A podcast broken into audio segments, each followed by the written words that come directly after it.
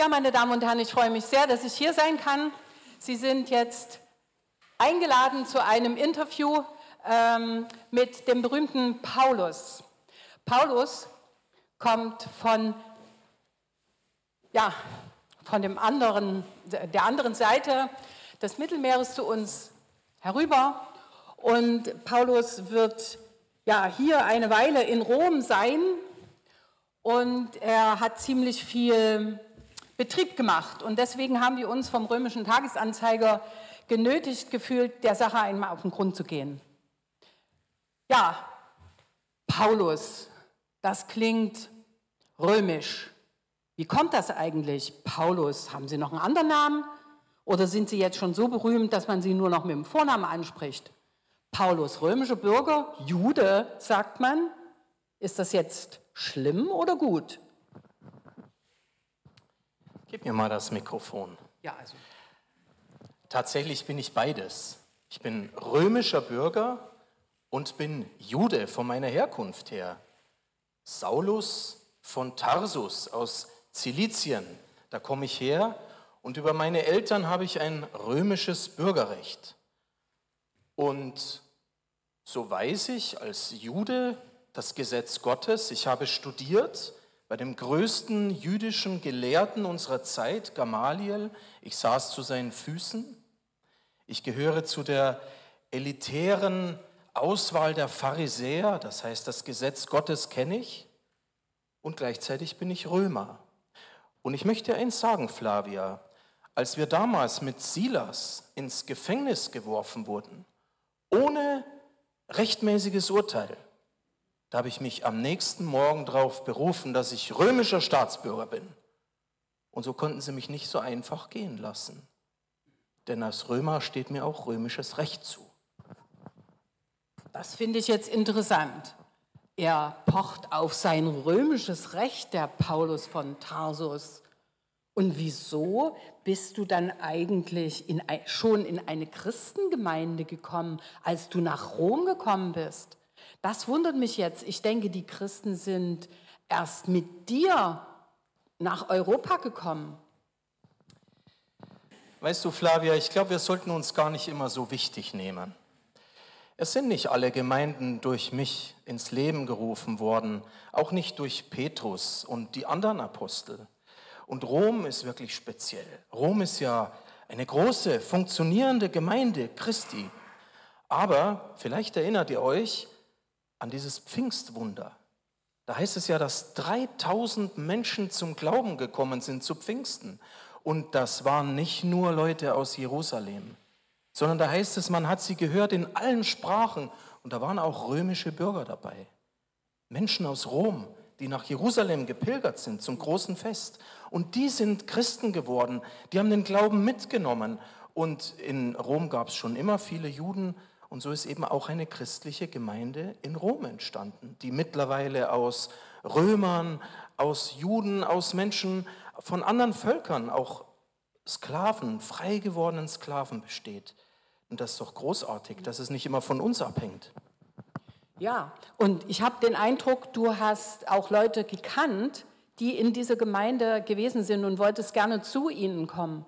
Das äh, kommt zum Ausdruck. Und ist dir das gelungen? Hast du sie angetroffen?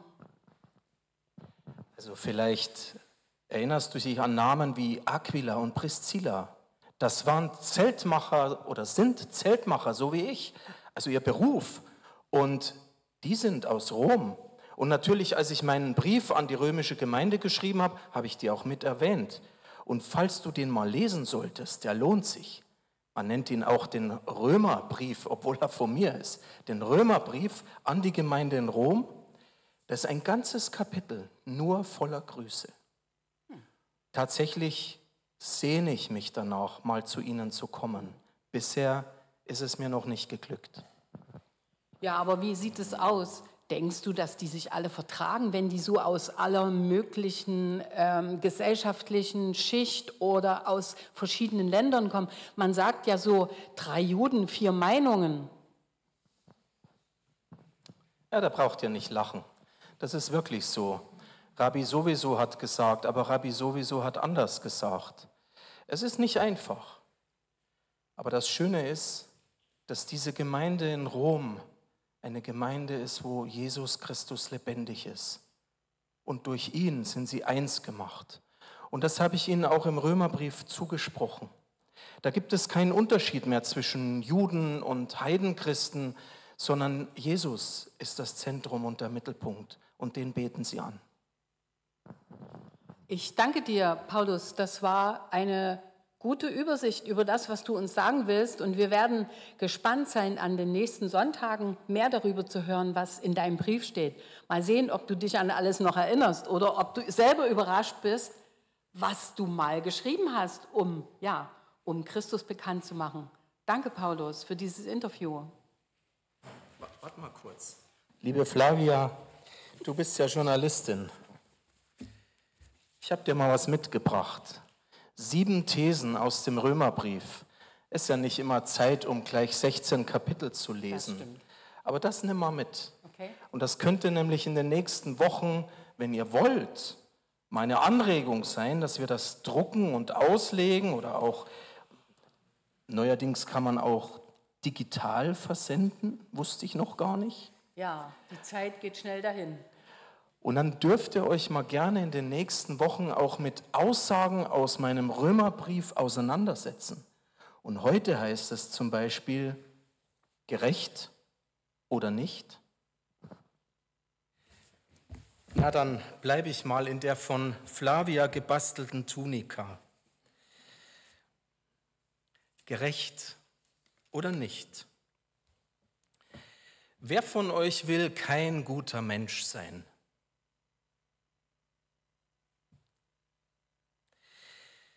Wahrscheinlich möchte das jeder. Und deswegen äh, bemühen wir uns auch, sowohl vor uns selbst, Kinder vielleicht vor ihren Eltern, Eltern vor ihren Kindern, vor unseren Mitmenschen und letztlich auch vor Gott, dass wir als gute Menschen dastehen. Und eigentlich dieses Gleichnis, wo es dann am Ende heißt, recht so, du guter Knecht, das ist so eigentlich das, was wir mal hören wollten. Dass man irgendwann heißt, Armin, Uta, ihr wart gut, geht ein zu eures Herrn Freude, heißt es da im Evangelium. Aber ist es nicht so, dass wir in unserem Leben oft versuchen, irgendwie wie eine Brücke zu bauen über möchte euch mal in dieses Bild mit reinnehmen über das Tal unserer eigenen Unvollkommenheit, das vor uns liegt, wo wir merken, da können wir nicht durch. Also bauen wir uns eine Brücke drüber. Und eine Brücke steht auf soliden Pfeilern und diese Pfeiler, das sind dann eben unsere guten Taten, unsere guten Werke. Ich denke da an diesen humanistischen Ausspruch, der Mensch sei edel, hilfreich und gut. Und das sind dann wie diese Brückenpfeiler, die wir bauen, um drüber zu gehen. Doch dieses Tal ist ja irgendwie auch gar nicht überschaubar. Ich hatte heute Morgen sein Bild, ihr kennt bestimmt alle diese rote Brücke in San Francisco, die sogenannte Golden Gate Bridge. Das ist ein neuzeitliches Weltwunder. Die ist 2,7 Kilometer lang. Und das Interessante ist, die geht ja über diese Pazifikbucht, wo besonders im Sommer kalte Luft aus dem Pazifik kommt, die auf die warme Festlandsluft trifft. Und deshalb ist dort im Sommer viel Nebel. Das, was in meiner Heimat Regensburg durch die Donau von Herbst bis Frühjahr ist. Ähm, das Land, aus dem depressive Menschen weggehen müssen. Es ist wirklich furchtbar, weil es Nebel, Nebel, Nebel hat. In San Francisco ist es im Sommer, Sommernebel. Und was ich euch damit sagen will, ist, stellt euch vor, du musst über diese fast drei Kilometer lange Brücke fahren im Nebel. Und du siehst eigentlich gar nicht, wo es hingeht. Und da haben wir den einen, der ist so freudig unterwegs, eher so optimistisch ausgerichtet, der sagt, ja, es ist Nebel, da fahren wir durch, ähm, irgendwann scheint die Sonne schon wieder. Und dann haben wir vielleicht den anderen Typen, der eher ängstlich ist oder vielleicht eher pessimistisch äh, geprägt und sagt, ach Mensch, und wenn mir einer entgegenkommt und es macht mir eigentlich Angst, durch den Nebel zu gehen. Und doch in jedem Fall, ob es der Optimist oder der Pessimist ist, ist es nie absehbar, was vor uns liegt. Jeder Schritt in meinem Leben führt ins Ungewisse. Hast du es schon mal bedacht? Jeder Tag ist ein ungewisser Tag, an dem wir morgens aufstehen und nicht wissen, was der Tag bis zum Abend bringt. Ich komme nicht selten zu Menschen, die gerade plötzlich jemand verloren haben, wo genau das so einschneidend, erschütternd ist. Man ist doch ganz normal aufgestanden, hat miteinander gefrühstückt und ein paar Stunden später ist der andere nicht mehr. Aber letztlich ist doch genau das unsere Lebensrealität, dass niemand von uns weiß, was da in und hinter diesem Nebel ist. Also jeder Schritt ist ein Schritt ins Ungewisse. Und dann finde ich ein interessantes Phänomen, dass wir Menschen doch uns oft die Frage stellen, habe ich eigentlich genug getan? Oder vielleicht auch als Aussage, dass wir manchmal so Zweifel haben, ich habe zu wenig getan. Meine Frau und ich, wir haben vor ein paar Tagen über einer Geburtstagskarte für Ida gesessen, die von einem lieben Menschen kam, die meine Frau gut kennt, und dann standen da Zeilen drin wie, bestimmt geht es dir auch so, dass du nachts nicht schlafen kannst, weil du dich fragst, ob du genug getan hast. Dann waren wir beide so erschrocken, weil wir dachten, wie kann man überhaupt auf so eine Idee kommen? Wie können wir als Christen überhaupt auf die Idee kommen, zu denken, dass wir darüber nachdenken, nachgrübeln müssten, wir hätten nicht genug gemacht? Ist doch eigentlich absurd. Und ich bin wirklich erschrocken, wenn ich manchmal sogar aus dem Mund von alten Glaubensgeschwistern solche Sätze höre. Ich weiß aber am Ende nicht, ob es reicht oder ich hoffe, dass es reicht. Ich weiß nicht, ob ich genug getan habe. Der Römerbrief. Es lohnt sich, ihn zu lesen. Und ich springe mit euch heute mal in das dritte Kapitel hinein. Und da kommt die brutale Realität. Ja, es ist tatsächlich so. Kein Mensch ist vor Gott gerecht. Keiner, sagt Paulus, auch nicht einer. Und es kommt nicht mal darauf an, ob wir es glauben, sondern es ist eine Aussage der Bibel, die, das, die sozusagen uns zuruft. Auch ein Stück vielleicht desillusionierend auf dem, wie du deine Brückenpfeiler baust. Es ist keiner, der gerecht ist. Keiner. Und immer wieder muss ich mich an die eigene Nase fassen und sagen, egal wie ich mich bemühe im Leben, und tatsächlich versuche, das Gute zu tun. Ich weiß mittlerweile nach über 50 Jahren, sei es ich, und ich bin überzeugt, jeder Mensch ist zu allem fähig. Wir sind dazu fähig, einem vielleicht gebrechlichen Mitmenschen über die Straße zu helfen. Aber wir sind genauso fähig, in einer Massenpanik andere Leute tot zu trampeln das gehört zur Realität unseres Lebens als Menschen, als Sünder. Lass es dir sagen. Vielleicht erschrickst du auch, wenn dir bewusst wird, auch ich bin zu allem fähig. Und dann sagt Paulus, es ist kein Unterschied.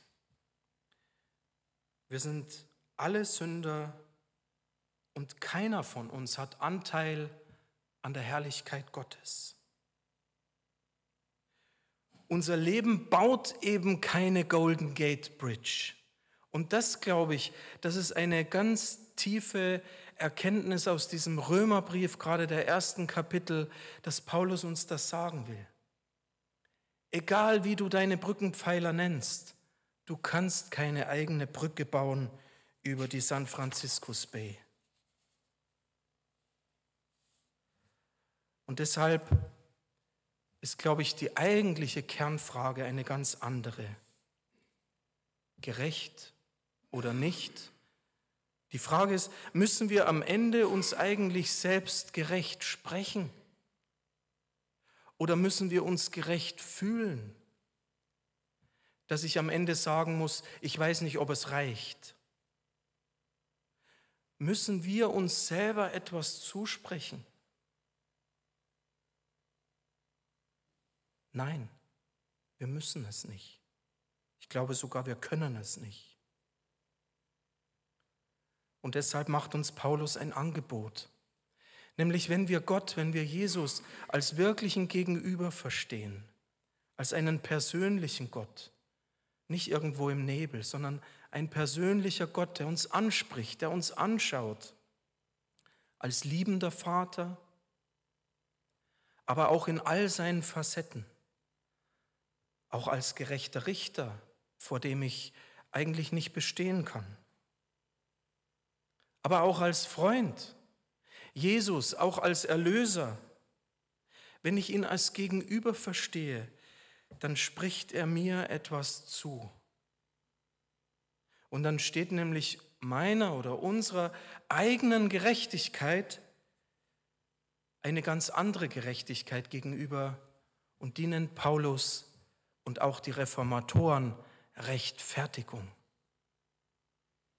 Gott spricht uns gerecht, nicht weil wir gerecht sind, nicht weil wir durch unser gutes Leben gerecht werden können, sondern er spricht es uns zu. Das ist eine ganz wunderbare Erkenntnis aus diesem Römerbrief. Da gibt es im Griechischen dieses Wort für Gerechtigkeit. Und dann heißt es, wir sind gerecht gemacht oder gerecht geworden. Das ist passiv, weil Gott es uns zuspricht, weil Gott dich anschaut und dich gerecht spricht. Und das ist die gute Nachricht im Römerbrief, dass nämlich Gott selbst handelt, dass Gott eingreift.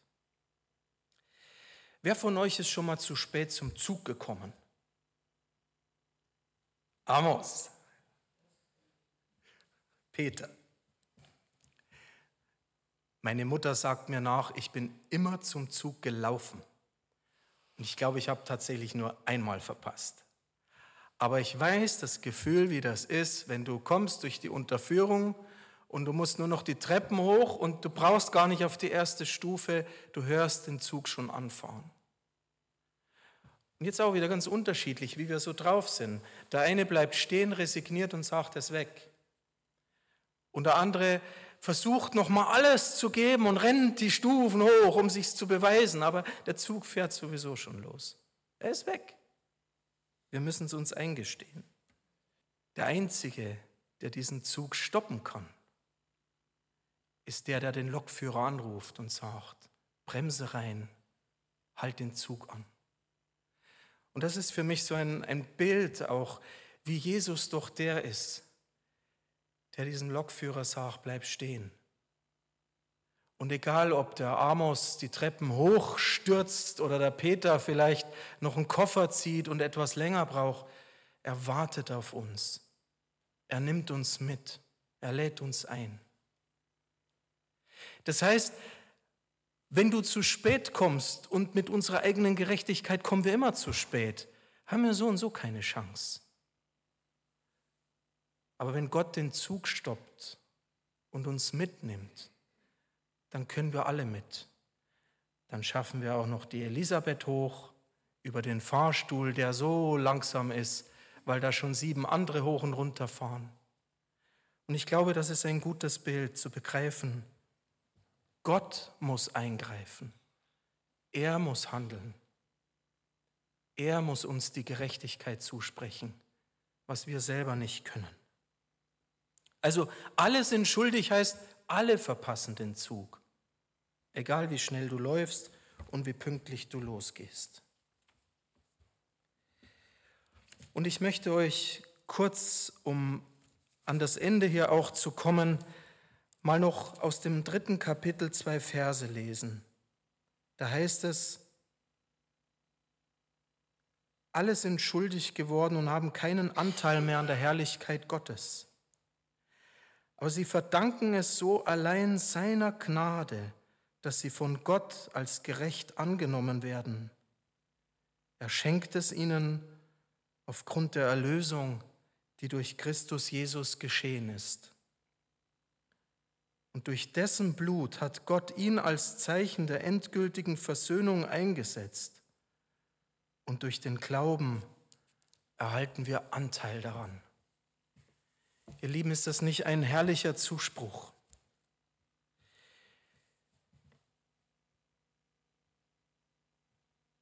Nur weil wir im Glauben erkennen, dass Gott nicht bei uns die Gerechtigkeit sucht, weil er sie nicht findet, sondern dass der Vater seinen Sohn anschaut, der für uns ans Kreuz gegangen ist, der für uns sein Blut gegeben hat. Dadurch können wir glauben, dass Gott uns seine Gerechtigkeit zuspricht. Nur durch diesen Glauben. Und das ist das Bild, was Johannes im Johannesevangelium aufgreift, als es heißt, als Jesus sagt, erinnert ihr euch nicht in der Wüste, als das Volk Gottes diese Schlange aus Erz gemacht hat und hat sie hochgehalten. Und jeder, der diese Schlange angeschaut hat, der wurde von diesen Giftschlangen nicht gebissen. Und da sagt Jesus, das ist das Bild im Alten Testament, dass Christus am Kreuz der ist, wenn wir ihn anschauen und Gott ihn anschaut, ist darin unsere Gerechtigkeit. Der Vater verurteilt uns nicht, weil er auf seinen Sohn schaut und spricht uns seine Gerechtigkeit zu. Und deshalb, wenn ich diesen, diesen, äh, dieses kleine Handout euch ausdrucke, da werdet ihr diesen Vers 28 auch nochmal lesen. Deshalb sagt Paulus, wir sind der Überzeugung, dass der Mensch allein aufgrund des Glaubens gerecht ist, unabhängig davon, ob er das Gesetz befolgt, sagt ein Jude. Er sagt nicht, indem er das Gesetz bricht und ihm alles egal ist, sondern er sagt, gerecht wirst du unabhängig vom Gesetz Gottes, nur durch den Glauben, nur weil du Jesus anschaust. Und das allein reicht. Wenn du ihm vertraust, dass er deine Gerechtigkeit ist. Und da sage ich Halleluja. Die Golden Gate Bridge, die steht ja bereits. Ich brauche doch daneben keine zweite bauen. Und meinen, ich müsste auf meinen guten Werken jetzt irgendwelche Brückenpfeiler bauen. Ich brauche doch nur drüber fahren oder gehen über die, die schon da ist und das ist Jesus. Ihr Lieben, auch wenn das alles Heilswahrheiten sind, die ihr vielleicht seit 30 und 50 Jahren kennt, ich möchte sie euch so gern immer wieder zusprechen. Und ich weiß auch aus den Begegnungen, auch aus seelsorgerlichen Gesprächen, dass das Einfache uns oft so weit weg ist. Ich verstehe nicht warum, aber es scheint manchmal so. Und deshalb, ich möchte euch gerne Mut machen, auch durch diese Reihe, dass wir uns in den nächsten Wochen hauptsächlich mit dem Römerbrief beschäftigen wollen, dass ihr diese alten Wahrheiten so ganz persönlich neu für euch reflektiert. Und bitte, wenn ihr anfangt zu grübeln, ob das alles reicht bei euch, das kann nicht reichen. Es braucht nicht reichen. Geht einfach über die Brücke, die da ist. Schaut ihn an, diesen Jesus auch wenn es euch manchmal schwer ist im Nebel. Und wenn ihr ihn nicht seht, wenn ihr ihn nicht greifen, wenn ihr ihn nicht fühlen könnt, dann steht früh auf und sagt, aber ich glaube trotzdem, dass du da bist. So wie der Hiob, der gesagt hat, aber ich weiß, dass mein Erlöser lebt. Mehr musst du nicht tun, als das zu begreifen. Du bist in ihm gerecht gesprochen durch Christus. Amen.